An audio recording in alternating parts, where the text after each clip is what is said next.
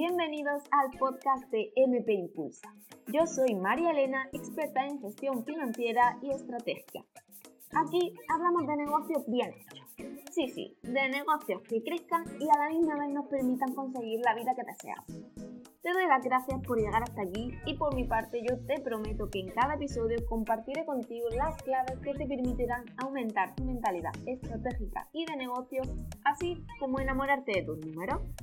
A ti solo te pido que te permitas este tiempo. Y una vez más, gracias, porque ahora sí, arrancamos con el episodio de hoy. Ah, recuerda, impulsa tu negocio, impulsa tu vida. ¡Empezamos! Hoy vamos a hablar de planificación, que es uno de los temas que más me preguntáis, por el que más me decís que cómo llego a todo. De hecho, esa es la típica frase, pero hoy vamos a desmontar este mito porque ni llego a todo, ni quiero llegar a todo, ni nadie llega a todo porque el todo al final es un poco relativo. No sé, para una persona será mucho, para otra será, poco, más acciones, menos acciones. Pero claro, es un concepto relativo que no podemos generalizar y eso de llega a todo, para mí, bueno, no me gusta mucho esa frase. El caso es que realmente esto solamente se puede conseguir a través de la planificación y yo no creo en la productividad, no creo en esa eficiencia, sí creo en la planificación y que a través de la planificación se consigue. Entonces vamos allá, os voy a explicar cuál es mi método de planificación, os voy a contar qué es esto de un presupuesto financiero estratégico, porque sí, más allá de que queramos planificar, tenemos que hacerlo a través de un presupuesto financiero para que realmente tenga una base sólida y esa planificación no se tambalee por el camino. Un presupuesto financiero siempre empieza por el número de facturación que tú quieres alcanzar ese año.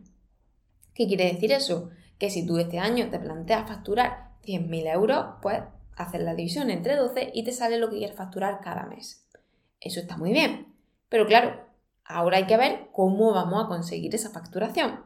Es decir, tú tienes líneas de negocio que te permitan cubrir esa, esa facturación mensual. Por otro lado, esas líneas de negocio te permiten cumplir con los tiempos que tienes durante el mes? ¿Necesitas incorporar a alguna persona? ¿Tú solo podrías alcanzarlo? ¿Necesitas alguna palanca que te ayude a conseguirlo? Estas son las preguntas que tenemos que hacernos. Al final no se trata de yo digo un número y venga, a ver si lo consigo. No, no, no. Se trata de decir un número, pensarlo conscientemente, bajarlo a la tierra, ver si tengo los recursos necesarios y con eso seguir adelante. Bien, una, parte que ya, una vez que ya está hecha la parte de los ingresos, nos pasamos a los gastos. Porque sí, también tenemos que tenerlos en cuenta. Porque al final, bueno, un negocio, si fuera solo ingresos, sería maravilloso y estupendo porque yo creo que todo el mundo tendría un negocio. Pero la realidad es que no es así. La realidad es que un negocio tiene muchos gastos que hay que tener en cuenta. Imagínate que tú te has planteado facturar los 100.000 euros que estábamos hablando antes y tienes de gasto 120.000. Cuidado, porque ahí sí tendría un problema. Estás teniendo menos 20.000 euros de gasto. ¿Vale?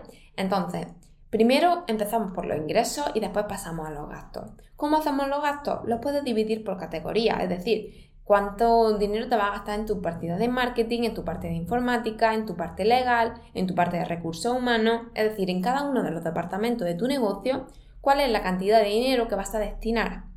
¿Por qué? Porque también haciendo este ejercicio te vas a dar cuenta que quizá eh, la partida de suministros te está comiendo y a lo mejor tienes que mirar el cambiar la compañía de teléfono, de internet, tienes que mirar de cambiar ciertas cosas para bajar ciertos gastos que te están consumiendo haciendo este ejercicio, hace nada, hace unos días, una cliente me preguntaba, Marilena, es que tengo muchísimos gastos fijos por mi local. Digo, vale, pero si realmente la mayoría de los servicios que tú ejerces son online, ¿por qué siguen manteniendo el local? Al final, son decisiones que tomamos por rutina, porque, bueno, pues ya vienen de años, porque esta persona ya llevaba muchos años en el mercado y bueno, pues siempre estado acostumbrado a tener su local, a ir allí, que está muy bien. Pero claro, cuando yo hago esa pregunta y no me dan respuesta, eso quiere decir que no queremos tanto la oficina. Porque claro, si quisiéramos una oficina, vale, pues entonces perfecto, la mantenemos.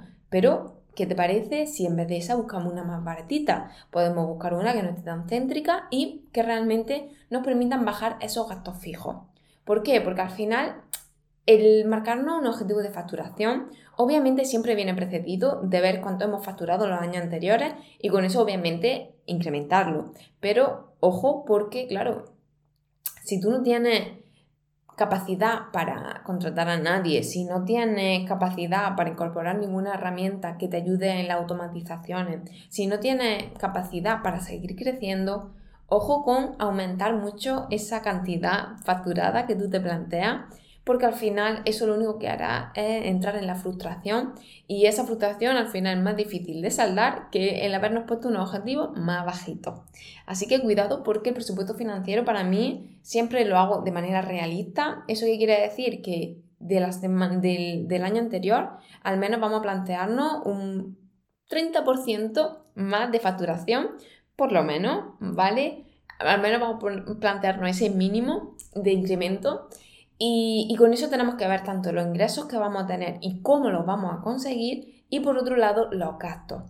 Ojo porque a esos gastos ya estamos hablando que una vez tenemos la, cuenta entre los ingresos y los gastos, ya sabéis que a final de año está el señor Hacienda pidiéndonos cuenta de todo esto. Así que bueno, eso también se incluye en el presupuesto financiero porque al final es una partida de gasto que todos tenemos ahí y que, que la tenemos que contemplar. Y también te adelanto, si te pones a hacerlo, por favor, no incluya el IVA ni en los ingresos ni en los gastos, hazlo todo sin IVA, porque el IVA ni es tuyo ni es para ti. Entonces, esto que te quiero decir, que el presupuesto financiero, tu planificación, la hagas desde sin impuestos, es decir, libre de impuestos. Con esto podrás empezar tu planificación, podrás preparar tu negocio de cara ya al año que viene o de cara a estos últimos meses del año y bueno, si tienes cualquier duda, ya sabéis que yo me dedico a esta gestión financiera estratégica. Si necesitáis cualquier consulta, me podéis escribir tanto por Instagram como por correo electrónico. Y bueno, espero que esto os sirva para bajar ese ruido mental, esa incertidumbre del emprendedor, que podáis seguir creciendo y avanzando con vuestro negocio, porque como ya os comenté en episodios anteriores, para mí mi misión es ser inspiración para vosotros. Y hasta aquí el episodio de hoy. Si quieres seguir ampliando información de negocio, puedes seguirme a través de redes sociales en Instagram y YouTube como MP Impulsa. Gracias por tu tiempo y por querer impulsar tu negocio y tu vida. Nos vemos en el siguiente.